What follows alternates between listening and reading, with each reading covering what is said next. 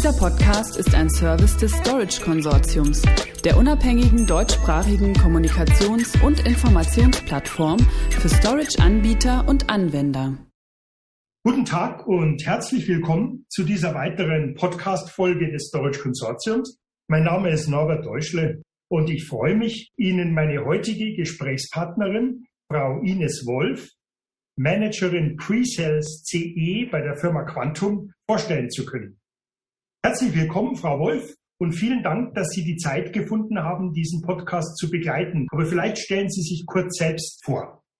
Vielen Dank, Herr Deutschler. Gern. Vielen Dank auch für die Einladung und äh, vielleicht zu meiner Person. Ich bin bei Quantum gut 16 Jahre und ähm, Pre-Sales bedeutet in der Hinsicht, dass wir Bestandteil des Sales-Teams sind, sprich die Vertriebskollegen unterstützen in der technischen Beratung der Kunden, der Evaluierung der aktuellen Situation, wo sind äh, die äh, Schwerpunkte, was soll verändert werden und welche Möglichkeiten können wir mit den Quantum-Lösungen bieten, um äh, sozusagen diese Schwachstellen zu beseitigen.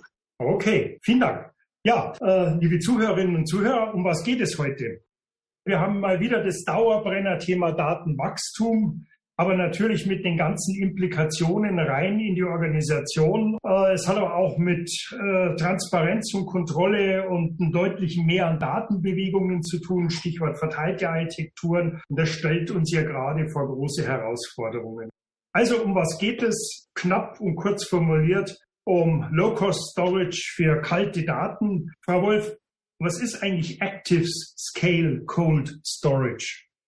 Gehen wir gleich ins Eingemachte. Uh, Active Scale Cold Storage ist eine Kombination aus unseren uh, Active Scale uh, Objektspeichersystemen in Verbindung mit den Scalar Tape Libraries. Das heißt, was wir mit Active Scale Cold Storage anbieten, sind unterschiedliche Speicherklassen. Das, was man auch äh, von Amazon kennt, dass es Standard äh, Object Speicherklasse gibt, die Glacier äh, Speicherklasse und wir auf der Basis unterschiedliche äh, Service Level Agreements auch zur Verfügung stellen können. Das heißt, ähm, der Active Scale Objektspeicher wird ergänzt um Tape-Technologie, um für die Daten, auf die sehr, sehr selten zugegriffen wird, ein preisgünstigeres Medium anzubieten. Es ist aber trotzdem eine Einheit und dadurch, dass äh, wir die Produkte im Portfolio haben, können wir das auch als äh, kombinierte Lösung anbieten. Also wenn ich es ein bisschen allgemeiner jetzt zusammenfassen darf, das Thema sind also Technologien und Services, um die zunehmende Lücke zwischen Datenwachstum einerseits und Infrastrukturbudgets andererseits zu schließen. Und da haben wir technologische Elemente drin, wie Disk, Tape, die Cloud und äh, natürlich die entsprechende Software. Und damit adressieren wir vor allem kalte Daten, also Daten, die sehr selten angefasst werden. Oder habe ich was vergessen? Ähm, ich würde das gar nicht äh, nur auf die sehr, sehr kalten Daten beziehen, sondern ähm, es kann ja eine Kombination sein. Man hat mit dem System die Möglichkeit, äh, klassisch den Objektspeicher als direktes Archivmedium äh, zu nutzen. Zum Beispiel, wenn wir das in, unter dem Aspekt sehen, sprich die über die S3-Schnittstelle die Daten einzuspeichen, darüber auch auszulesen. Und man hat zusätzlich aber die Möglichkeit, unterschiedliche Storage-Klassen zu definieren. Für meine Buckets sollen äh, die Daten sozusagen im, äh, auf dem Disk-Anteil liegen bleiben, damit ich äh, schnell darauf zugreifen kann, oder sollen sie verlagert werden auf das hinten angehangene Tape. Zu beachten ist allerdings, dass es äh, kein HSM-System ist in dem Sinne. Das haben wir auch im Portfolio, aber das ist hier nicht gemeint, sondern es ist tatsächlich die Kombination, wenn ich eine andere Storage-Klasse, die äh, Glacier-Speicherklasse auswähle, dann liegen diese Daten äh, auf Tape und werden auf dem Disk-Anteil äh, nicht mehr vorgehalten, können aber sozusagen zurückgeholt werden, logisch. Da muss ich jetzt aber schon nochmal nachfragen. Also wir reden jetzt von einer, sage ich mal, einer relativ komplexen Speicherverwaltungsarchitektur, die ja verschiedenste Technologieelemente einbezieht. Wie, wie, wie kann so eine Speicherverwaltung unter Einbeziehung der von Ihnen genannten Storage-Klassen konkret dabei helfen, kalte Daten bei Bedarf wieder zum Leben zu erwecken? Weil wir wissen ja, dass wir immer mehr Daten abspeichern, aber diese Daten ja einen inhärenten Wert aufweisen. Wie kann da Ihre Technologie unterstützen?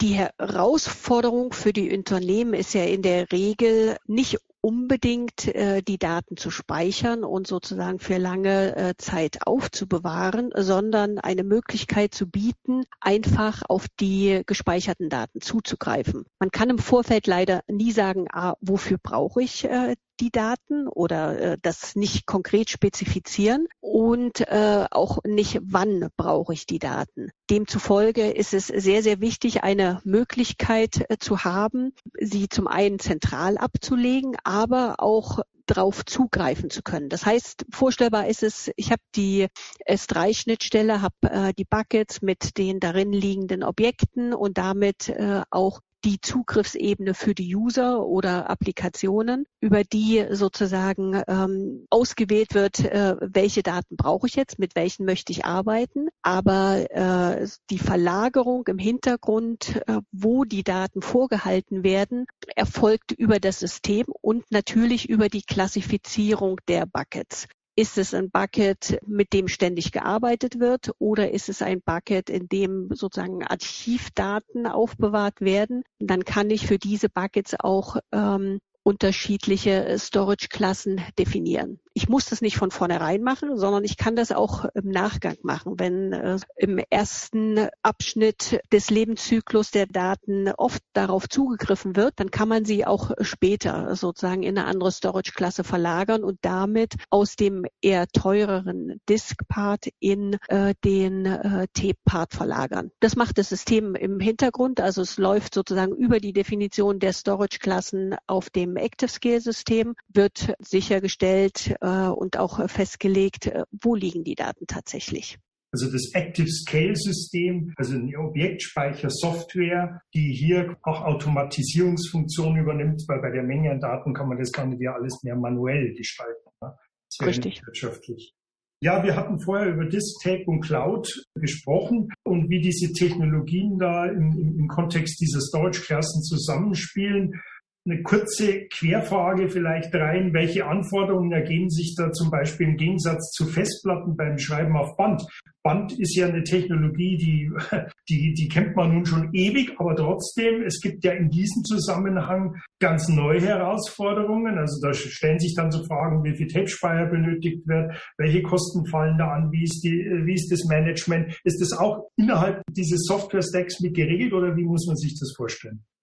Genau, das ist innerhalb des Software-Stacks äh, geregelt, dadurch, dass das sozusagen als ein System auch äh, zu verstehen ist. Demzufolge wird das Bandsystem beziehungsweise in der Regel sind es mehrere Tape-Libraries, auch aus äh, Redundanzgründen, gemanagt durch das ActiveScale-System. Und ähm, die Frage äh, ist sehr interessant und äh, birgt eigentlich viele Aspekte. Zum einen haben wir den Aspekt, ja, Band ist ein Medium, was in der Regel sequenziell äh, beschrieben wird, sozusagen hintereinander weg. Ich habe äh, das Band in einem einzelnen Laufwerk liegen und demzufolge ist es beim Schreiben quasi in einem Rutsch möglich, wenn ich lese und womöglich nur punktuell Daten äh, auslesen möchte, dann muss immer an die entsprechende Position auch gespult werden.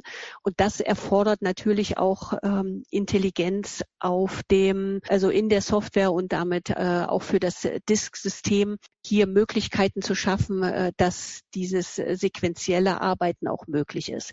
Das steckt mit drin. Das haben wir einerseits dadurch, äh, dass wir sozusagen so einen flexiblen äh, Disk Space haben, in dem die zu schreibenden Objekte gesammelt werden und dann, wenn ähm, eine gewisse Menge erreicht ist, dann wird das Ganze auf Band verlagert. Das heißt, es ist so eine Art äh, Staging-Bereich.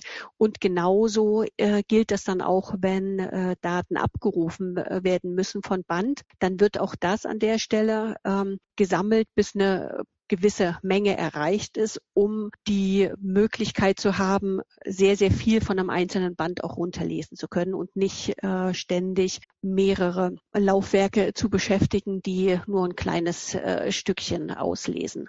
Und da äh, sind wir nämlich auch beim nächsten Punkt, dass natürlich eine Parallelität bei einem Bandsystem nur durch die Anzahl der verfügbaren Laufwerke bereitgestellt werden kann. Mhm. Das ist etwas, da haben wir ein Sizing-Tool äh, dazu, wo wir die Anforderungen äh, hier auch berücksichtigen können und in der Regel nicht mit einer einzelnen Tape-Library dahinter arbeiten, sondern mit mehreren, um genau diese Redundanzen auch äh, bereitstellen zu können und sozusagen ähnlich äh, zu agieren mit einem Erasure-Coding, wie es auf dem Disk-Part passiert.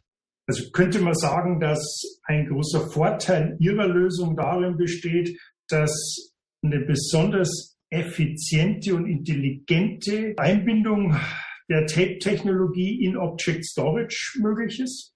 Ja, das kann man so sagen. Kann man so sagen. Weil es gibt ja noch, äh, ich habe mich mal bei Ihnen auf der Webseite auch schlau gemacht, natürlich zu den ganzen Produktfeatures.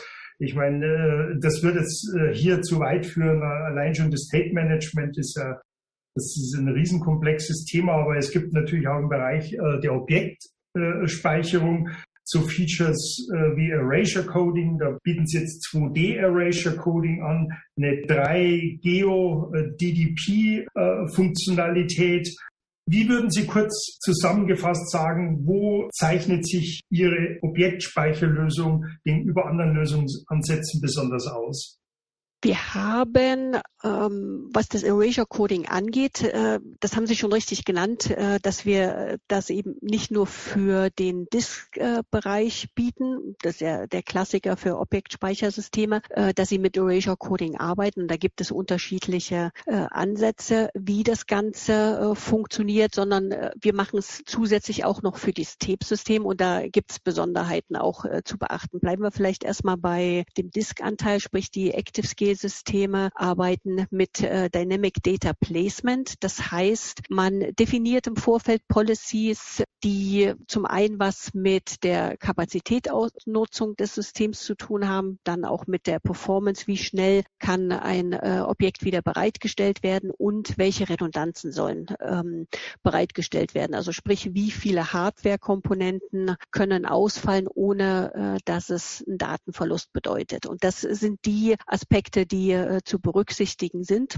Für uns speziell die Pre-Sales-Kollegen, was das Sizing angeht.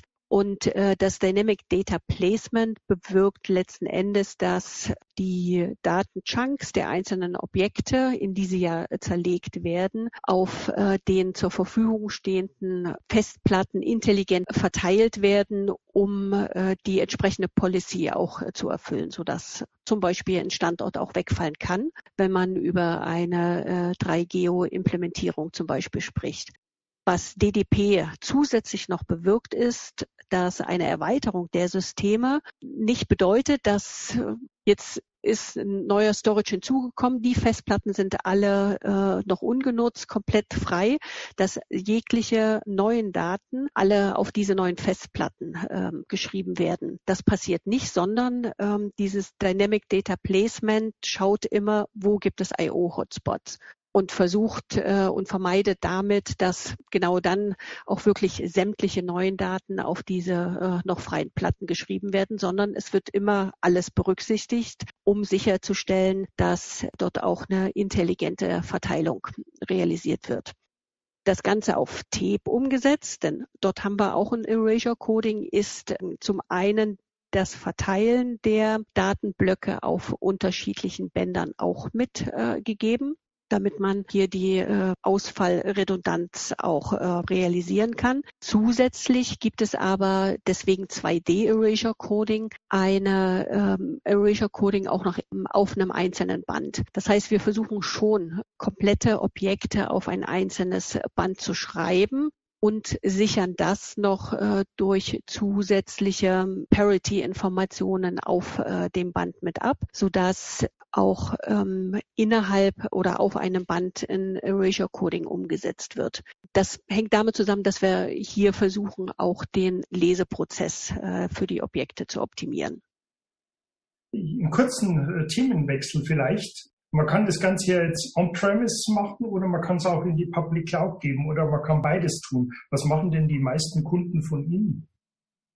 Das Interesse für Object äh, Storage, äh, Active Scale Cold Storage ist äh, eher dem geschuldet, dass viele Kunden in gewisser Weise also unterschiedliche Restriktionen haben, mit einer Public Cloud äh, zu arbeiten. Das kann sein, dass äh, es äh, keine eindeutige Festlegung gibt, wo tatsächlich die Daten liegen, sprich in welchem Land. Wer administriert die Systeme? Sind das äh, unter Umständen auch ähm, ausländische äh, Kollegen, die eben nicht hier hier sitzen, äh, dass es an der Stelle gegeben ist. Und es fehlt natürlich auch die äh, Flexibilität aus meiner Sicht, dass man so ad hoc mal ein paar Sachen auch äh, ändern kann. Ich kaufe einen bestimmten Service ein, der auch definiert ist äh, hinsichtlich der SLAs und dann äh, kann ich das nutzen und muss logischerweise auch damit leben, wenn es darum geht, äh, Daten wieder zurückzubekommen. Die Möglichkeit bieten äh, oder so die ActiveScale Cold Storage Systeme, wenn ich sie on-premise hinstelle, also bei mir im eigenen Rechenzentrum, dann äh, bin ich selber der Herr des Ganzen und äh, kann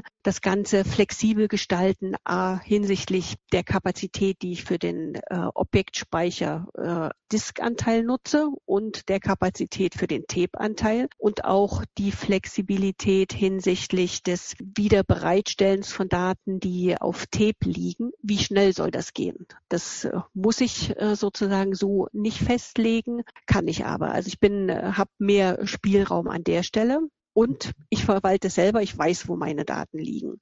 Mhm. Jetzt gibt es aber auch äh, Kunden, die unter Umständen ähm, nicht so eine gewaltige Datenmenge haben, aber so einen Service auch gern nutzen möchten und womöglich auch nur ein äh, Rechenzentrum haben, denn das hat ja auch mal was mit Trennung des Aufbewahrungsortes der Daten. Da kann man auch mit äh, Managed Service Providern arbeiten oder aber, dass man Stellfläche in einem Rechenzentrum anmietet, um dort äh, sein System unterzubringen und äh, dort äh, zu nutzen wenn das vom, äh, von der Administration her, weil ich auch schon Managed Service gesagt habe, ähm, bietet sich da auch äh, die Möglichkeit, dass sozusagen ein lokaler Service Provider den Dienst anbietet auf äh, der Basis der Systeme und äh, somit für kleinere Unternehmen diesen äh, Service anbieten kann und da auch Flexibilität anbieten kann also ähnlich Storage as a Service, Pay as you use, also nur das wirklich bezahlt, was man in Anspruch nimmt, ähnlich wie bei den klassischen Public Cloud Angeboten.